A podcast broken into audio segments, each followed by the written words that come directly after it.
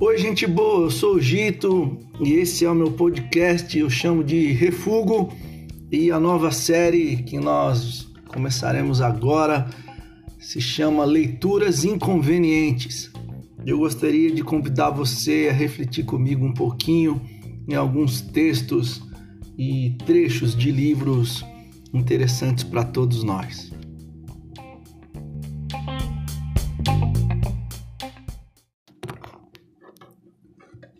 Oi, gente, tudo bem? Hoje nós faremos a leitura do livro A Noite do Confessor, de Tomás Halik, é, o capítulo 14, que é chamado de A Oração daquela Noite. Quero ler um trecho e depois comentar, e eu quero dividir esse podcast em dois, porque é um capítulo inteiro, né? Então a gente consegue, assim, e, é, conversar sobre metade dele e para não ficar tão extenso, a gente conversa sobre a outra metade depois, beleza? O nome desse capítulo é A Oração daquela Noite. E o nome desse podcast é Leituras Esquisitas, né? que podem nos confrontar, nos levar a pensar, especialmente sobre uma espiritualidade que faz sentido nesses dias. É, Rabi Pinchas perguntou aos seus discípulos como é que se reconhece o momento em que acaba a noite e começa o dia. É o momento em que há luz suficiente para distinguir um cão de um carneiro? perguntou um dos discípulos. Não, respondeu Rabi. É o momento em que conseguimos distinguir uma tamareira de uma figueira? perguntou o segundo. Não, também não é esse o momento, replicou Rabi. Então é quando chega amanhã? perguntaram os discípulos. Também não. É no momento em que olhamos para o rosto de qualquer pessoa e a reconhecemos como nosso irmão ou nossa irmã, replicou o Rabi Pinches e concluiu: Enquanto não conseguirmos, continua sendo noite. Foi uma longa noite durante a qual nós, os filhos de Abraão, que acreditamos num único e no mesmo Deus Todo-Poderoso, éramos incapazes de nos reconhecermos e considerarmos mutuamente como irmãos e irmãs. Foi uma longa noite de medo, preconceitos e ódios mútuos. Uma terrível noite da história em que os nossos antepassados e predecessores se feriam mutuamente e essas feridas ainda não sararam completamente, continuam a doer em nós. Graças a Deus que no passado também houve momentos sublimes de paz e que em cada uma das nossas famílias espirituais Deus despertou, em vários períodos, indivíduos cujos corações e mentes eram tão abertos que os levaram a procurar os caminhos da reconciliação e compreensão em relação aos outros embora muitas vezes sofressem injustiça dos seus próprios familiares e dos entes mais queridos. Recordemos-los e damos graças a Deus por eles, enquanto percorremos a escuridão dessa noite, para nos prepararmos, mediante a oração comum, para a aurora da reconciliação e de um novo começo. Muito antes de a sua mente brilhante ser encoberta pela loucura, esse grande profeta do período do niilismo europeu, Friedrich Nietzsche, contou uma parábola acerca do louco que apareceu com uma lanterna em pleno dia entre as pessoas que já não acreditavam em Deus e lhes fez esta pergunta: Para onde foi Deus? Ao contrário delas, ele sabia a resposta: Nós próprios o matamos. Trazia uma lanterna porque, ao contrário delas, ele tinha consciência da noite em que a terra mergulhara depois desse acontecimento, muito longe de todos os sóis. Noutra obra, Nietzsche escreveu que o niilismo, o menos bem-vindo de todos os convidados, já está à espera à nossa porta. Para Nietzsche, porém, o niilismo, tal como a morte de Deus, era ambivalente, uma ameaça e uma oportunidade em simultâneo. No século XX, no limiar do qual o profeta da morte de Deus morreu, o niilismo entrou na casa da Europa pela porta principal. Foi o início de uma noite profunda em que os filhos de Abraão, que durante todo tanto tempo tinham se matado foram assassinados por assassinados em massa por aqueles que acreditavam que o Deus de Abraão, não só o Deus dos metafísicos que Nietzsche tinha em mente, estava morto e devia continuar morto. O genocídio dos armênios, a Shoah da nação judaica, o sofrimento de milhões de cristãos nos campos de concentração do nazismo e do comunismo, o massacre dos muçulmanos no Kosovo, quanto sofrimento suportado pelo povo da terra onde hoje nos encontramos, e quantos outros sofreram em solo polaco quando este se encontrava sob o jugo inimigo. Mas a esperança e a oportunidade esconderam-se até mesmo na noite mais profunda e mais dolorosa. João da Cruz, um grande místico de um país em que muitos cristãos, judeus e muçulmanos viviam e contemplavam juntos, escreveu muita coisa acerca do significado da escuridão na relação do homem com Deus.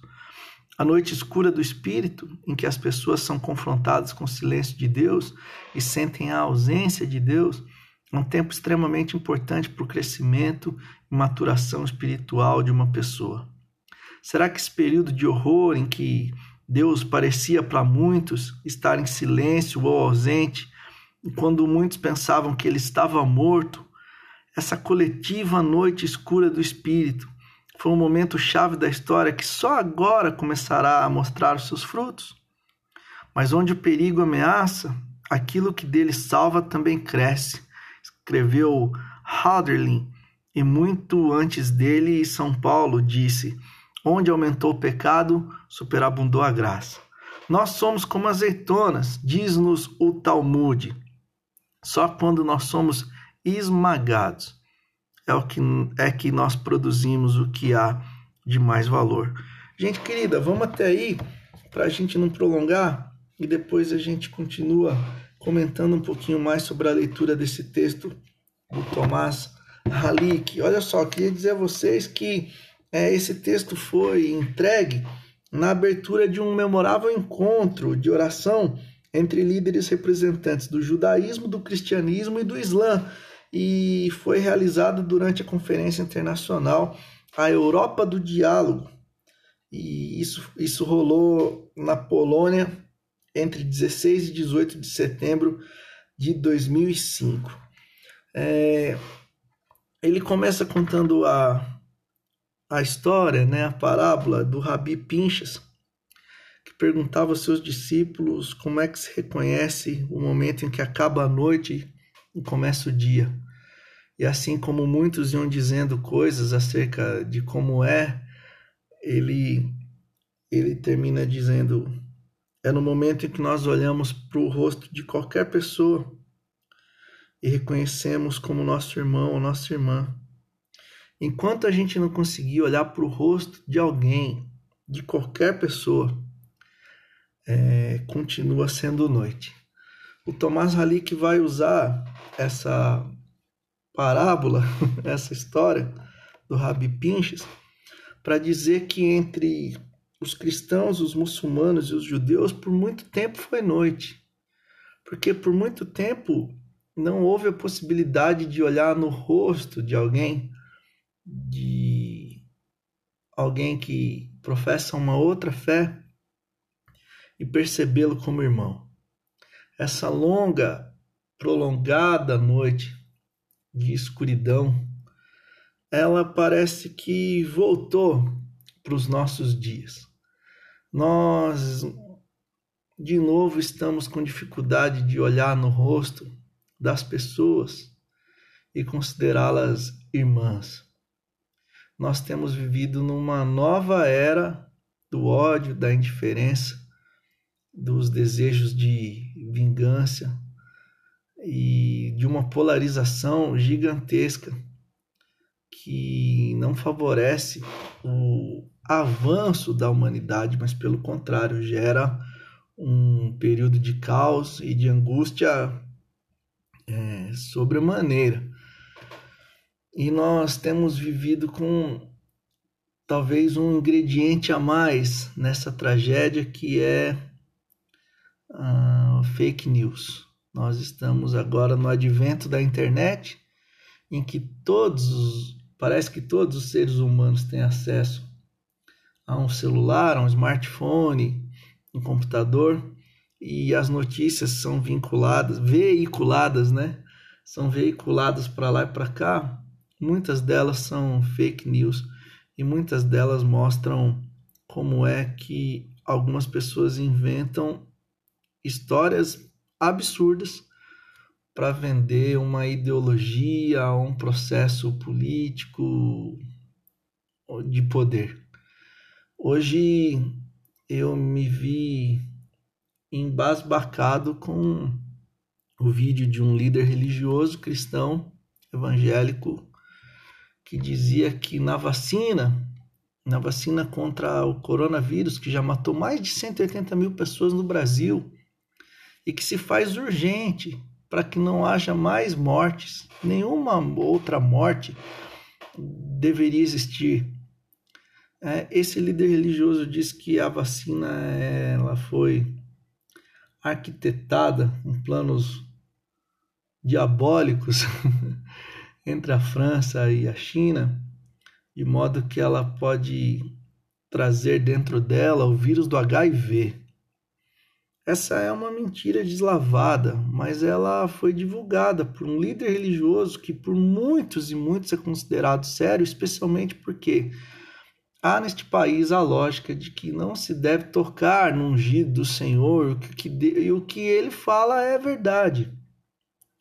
Eu vivi alguns anos indo e vindo da Nigéria, eu lembro que lá nós enfrentávamos uma situação muito complicada de bruxificação de crianças, que vocês podem pesquisar aí para saberem mais a respeito disso, mas é quando líderes religiosos evangélicos acusavam crianças de serem bruxas e de causar o mal na sociedade, né? Pobreza e questões é, relacionadas à saúde é, não eram causadas por micro-organismos, por vírus e nem por corrupção ou desigualdade social, mas por crianças que tinham um poder diabólico de causar essas coisas. E eu lembro que eu fui conversar com uma mãe, uma senhorinha simples do interior da Nigéria que havia expulsado seus filhos de casa. Pelo contrário, é, na verdade, ela tinha mandado matar esses meninos. Mas o pai, num gesto de desespero, pegou os meninos e levou os meninos até um, um orfanato. E eles foram acolhidos ali. E as crianças imaginavam que, que os pais tinham concordado nesse processo. Não sabiam que a mãe havia mandado exterminá-los, né? E eu perguntei para ela por que ela tinha feito isso. Ela me disse que o líder religioso disse a ela que as crianças eram bruxas.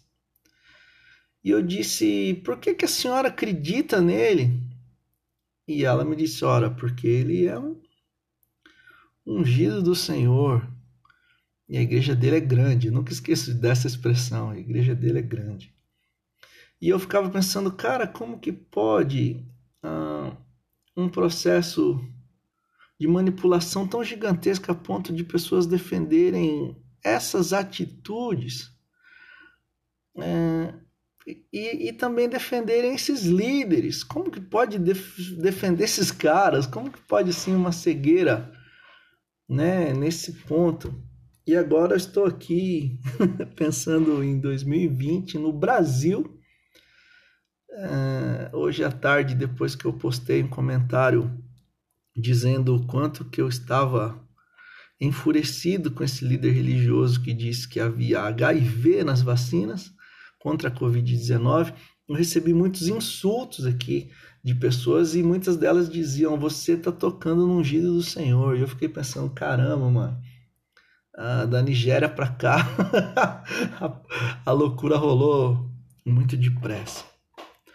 Olha só, um, nesse texto nós também lemos que o Halik fala acerca do Nietzsche, e Nietzsche era um filósofo, mas era também um profeta do niilismo, né? Do niilismo europeu. E ele conta a história do louco que chega durante o dia com uma lanterna perguntando para onde foi Deus. Todas as pessoas ali já não acreditavam em Deus, mas aquele cara estava perguntando: para onde foi Deus? Ele sabia que a resposta era: nós o matamos. E ele trazia uma lanterna, mesmo que durante o dia, porque ele entendia, ele tinha consciência que com a morte de Deus a terra mergulharia em profunda escuridão e estaria muito longe de todos os sóis. Gente, a... eu creio em Deus. creio em Deus de todo o meu coração. E creio num tipo, num tipo de Deus, porque Deus é, um, é um, uma expressão, né, um título usado a um ser soberano. Inclusive, a gente já conversou disso no outro podcast aí que, que chama Deus. É, se você quiser dar uma ouvidinha. Mas eu creio no Deus de Jesus Cristo. E creio também no Deus em Jesus Cristo, porque eu creio no Deus que Jesus anunciou, que falava acerca dele e o chamava de Pai. Mas eu também creio que Deus estava em Cristo, reconciliando consigo o mundo, ou seja, que Jesus, aquele homenzinho, de trinta e poucos anos, que nasceu em Belém, cresceu ali na região da, da, de Nazaré, da Galiléia, filho de José, o carpinteiro, da linhagem de Davi e de Maria. Eu creio que esse moço era Deus feito gente. É... E eu confesso a vocês que eu tenho uma preocupação muito sincera com alguns queridos amigos que não creem, porque eu me vejo muitas vezes em noites de escuridão, de escuridão interminável. E confesso para vocês que é, na fé, inclusive a fé que excede a razão, é que eu consigo enfrentar a escuridão porque sei que há, há de vir um sol radiante de uma nova aurora. E eu fico pensando que quando eu e você nós matamos Deus, a escuridão ela se tornará, ela se torna em nós, né, um, uma coisa que que permanecerá, que pode permanecer sem esperança sem uma fé que produz esperança. Mas essa não é uma preocupação moralista de quem quer converter a qualquer custo os, os meus muitos amigos ateus. É só uma preocupação sincera de, de que em qual esperança que se apegarão né, nas noites escuras. Que todos nós na vida teremos noites escuras e eu confesso que nas minhas noites escuras eu descanso muitas vezes ao me lembrar que o sol vem pela manhã, que o choro pode durar uma noite, mas que a alegria e a esperança vem pela manhã. A terceira, o terceiro e último comentário que eu queria fazer desse texto que nós lemos é sobre a expressão do Talmud, que é da tradição judaica, que diz: só quando somos esmagados é que produzimos o que há de mais valor. Provavelmente ele esteja falando das azeitonas. E nós podemos pensar aqui também a respeito das uvas, né, que produz o vinho. Só quando nós somos esmagados é que produzimos o que há de mais valor. E eu confesso a vocês que dá para invejar alguns povos muito esmagados no sentido de que eles produziram conteúdo humano, matéria humana, de humanismo, de humanização com muito mais força do que povos que foram os esmagadores. É estranho como entre os oprimidos, os, os feridos, os machucados, há mais poesia, mais qualidade de esperança, há mais desejo de vida, há mais sentido de compaixão. Que em muitos que detinham poder mas que usaram deste poder para esmagar, para oprimir, para para ferir. Como é que entre os machucados do mundo surge mais beleza? Nós não precisamos ir para muito longe. Você volta um pouquinho aí na tua mente, você vai lembrar de algumas pessoas que foram tão esmagadas pela vida e que ainda assim produziam um vinho de melhor qualidade. Gente que foi colocada numa cela durante vinte e tantos anos, que quando sai de lá, como foi Mandela, sai pacificado, desejando dias melhores para o povo sul-africano e fazendo algo que é complicado é agindo pela via do perdão. A gente vê muitas pessoas. Se eu for listar aqui, vai dar uma galera.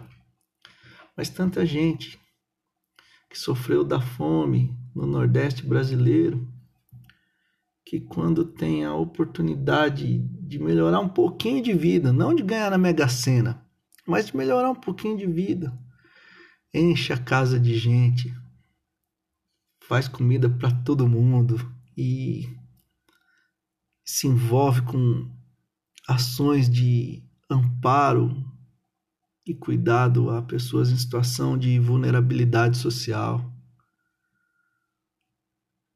É por isso que eu creio que no Evangelho de Jesus, os machucados, eles não necessariamente são provocados pelo mal, pelo diabo. E também nem sempre são consequências de uma vida uh, de uma vida sem busca pelo pela verdade do evangelho, do amor, do afeto. Muitos machucados que nos vêm são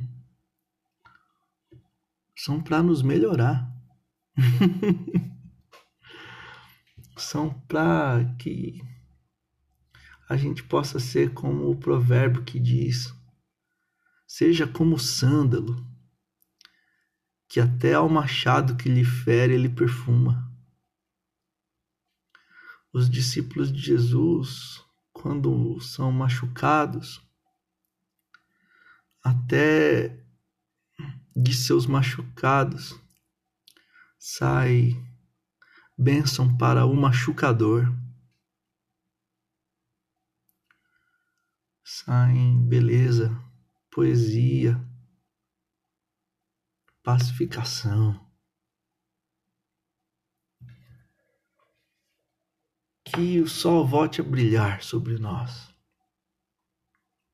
Que a noite escura se vá e que eu e você a gente possa ser inspirado pela graça de Deus a sermos gente boa dele nessa terra.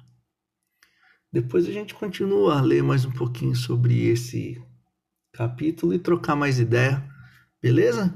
Se você quiser ler esse livro todo, eu recomendo A Noite do Confessor. O subtítulo é A Fé Cristã num Mundo de Incerteza, do Tomás Halik foi lançado no Brasil pela editora Vozes. O Tomás Halik é um teólogo católico, nasceu em Praga em 1948. Cara, gente boa de Deus. Fechou, galera? Que isso possa, possa ter sido um tempo legal de conversa e de reflexão. Um beijão em cada um, em cada uma. Vamos juntos.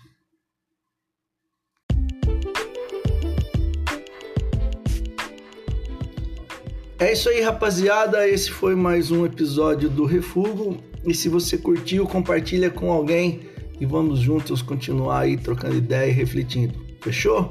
É nós, um abraço.